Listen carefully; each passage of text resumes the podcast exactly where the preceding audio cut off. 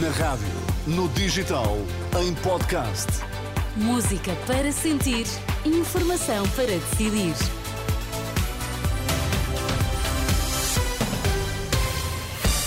Vai começar a edição da noite, mas antes temos as notícias em destaque. A taxa de risco de pobreza em Portugal está acima dos 40%, sem transferências sociais. Não é só o caso das gêmeas luso-brasileiras a comprometer o nome do filho do Presidente da República. Avança a TVI. Não fossem os apoios sociais e a taxa de risco de pobreza em Portugal rondaria os 42%. A conclusão consta de um estudo de dois investigadores do Observatório das Desigualdades, que se baseou em dados do Instituto Nacional de Estatística do ano passado. Se forem acrescentados apoios sociais como pensões de reforma e de sobrevivência, a taxa cai para 21%. E se forem adicionados os restantes apoios, como prestações por doença, desemprego e outras, fica nos 17%. Contas feitas, a taxa de risco de pobreza aumentou ainda que ligeiramente comparando com o ano de 2021. Não é só o caso das gêmeas luso-brasileiras a comprometer o nome do filho do Presidente da República. Segundo avança a TV, Nuno Rebelo de Sousa terá também tentado intervir no negócio da Santa Casa da Misericórdia de Lisboa, no Brasil.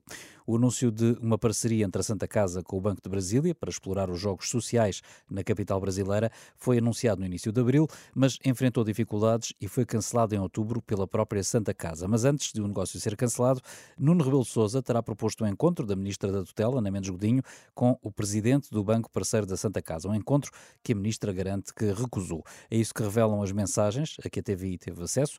A Ministra confirma duas reuniões com o filho do Presidente da República, mas garante que o tema apenas foi abordado numa dessas reuniões e de forma completamente secundária num comentário genérico, segundo diz, de Nuno Rebelo de Sousa.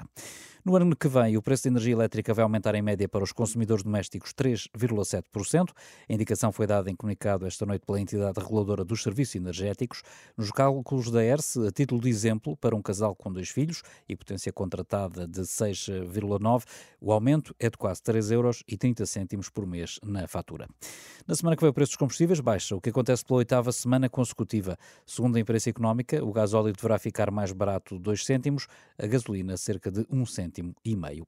E os transportes públicos eh, estão com mais passageiros. Eh, desde janeiro e até ao mês passado, o metropolitano de Lisboa, a Metro do Porto e a Transtejo Soflusa registraram um aumento de 22% no número de passageiros. À exceção do Metro de Lisboa, os restantes operadores já ultrapassaram os valores dos meses eh, pré-pandemia, são dados avançados pelo Ministério do Ambiente. A Liga dos Bombeiros não avança para já com a greve ao transporte de doentes não urgentes. António Nunes diz que vai esperar para ver o que sai das reuniões entretanto marcadas com o INEM e com o Secretário de Estado da Saúde. A Liga exige a revisão da tabela de pagamentos porque quer ser compensada pelos custos não previstos, como é o caso da subida do salário mínimo, a taxa de inflação e ainda o preço dos combustíveis. Agora, e tendo em conta as reuniões que devem acontecer na próxima semana, decidiu esperar até o início do ano. Nós, no dia 10, 11 e 12 de janeiro, faríamos esse protesto. Se até lá conseguirmos encontrar uma plataforma de entendimento, quer para o transporte de doentes urgentes, quer para, para o transporte de doentes não urgentes, não será feito esse protesto, senão faremos esse protesto. António Nunes, presidente da Liga dos Bombeiros Portugueses, ouvido pela jornalista Anabela Góes, se as reivindicações não forem satisfeitas, a Liga ameaça não transportar durante três dias doentes que tenham tido alta hospitalar. Farense e Estrela da Amadora empataram a zero no arranque da 14ª jornada do Campeonato de Futebol. Os algarvios subiram provisoriamente ao sétimo lugar com 18 pontos, enquanto os amadurenses estão provisoriamente no nono lugar com 16 pontos. O encontro no estádio de São Luís foi o pontapé de saída de uma jornada que é escaldante, porque opõe os quatro primeiros da tabela. Ribeiro Cristóvão. Jornada escaldante e interessante em perspectiva a 14 da Primeira Liga. Dois jogos importantíssimos, dois clássicos.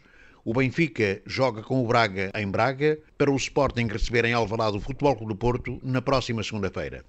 São nada menos do que as quatro primeiras equipas do campeonato separadas apenas por dois pontos.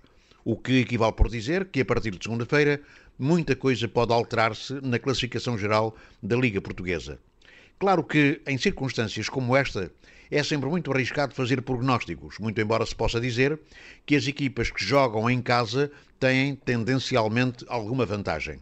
No entanto, no caso do Braga-Benfica, não podemos esquecer que a equipa encarnada vem de uma jornada europeia de grande auspício e, portanto, certamente com um Benfica mais motivado e os seus jogadores psicologicamente em alta a poderem criar grandes problemas na pedreira a um Sporting de Braga que tem o ataque mais realizador deste campeonato, embora a sua defesa dê alguns problemas ao técnico da equipa arsenalista, que certamente vai ter remediar eh, essas brechas. Quanto ao Porto Sporting, é um jogo que de facto eh, encerra enorme expectativa. O Sporting vem também de algumas situações menos favoráveis, certamente que vai querer redimir-se frente ao Futebol Clube do Porto, que tendo estado mal no campeonato, voltou a estar bem na Liga dos Campeões Europeus. Portanto, não arrisquemos prognósticos, desejamos apenas que haja dois bons jogos e também com duas boas arbitragens. Comentário de Ribeiro Cristóvão numa jornada 14 que conta com um Braga-Benfica e com um Sporting Porto, ambos os jogos com relato aqui na Renascença. No futsal, Portugal apurou-se para o Mundial do ano que vem, da Seleção Nacional atual campeã do mundo, garantiu a qualificação ao bater a Finlândia por 5-0, foi na quinta e penúltima jornada do Grupo E. Portugal soma 15 pontos e nenhuma derrota. Já a seguir, edição da noite.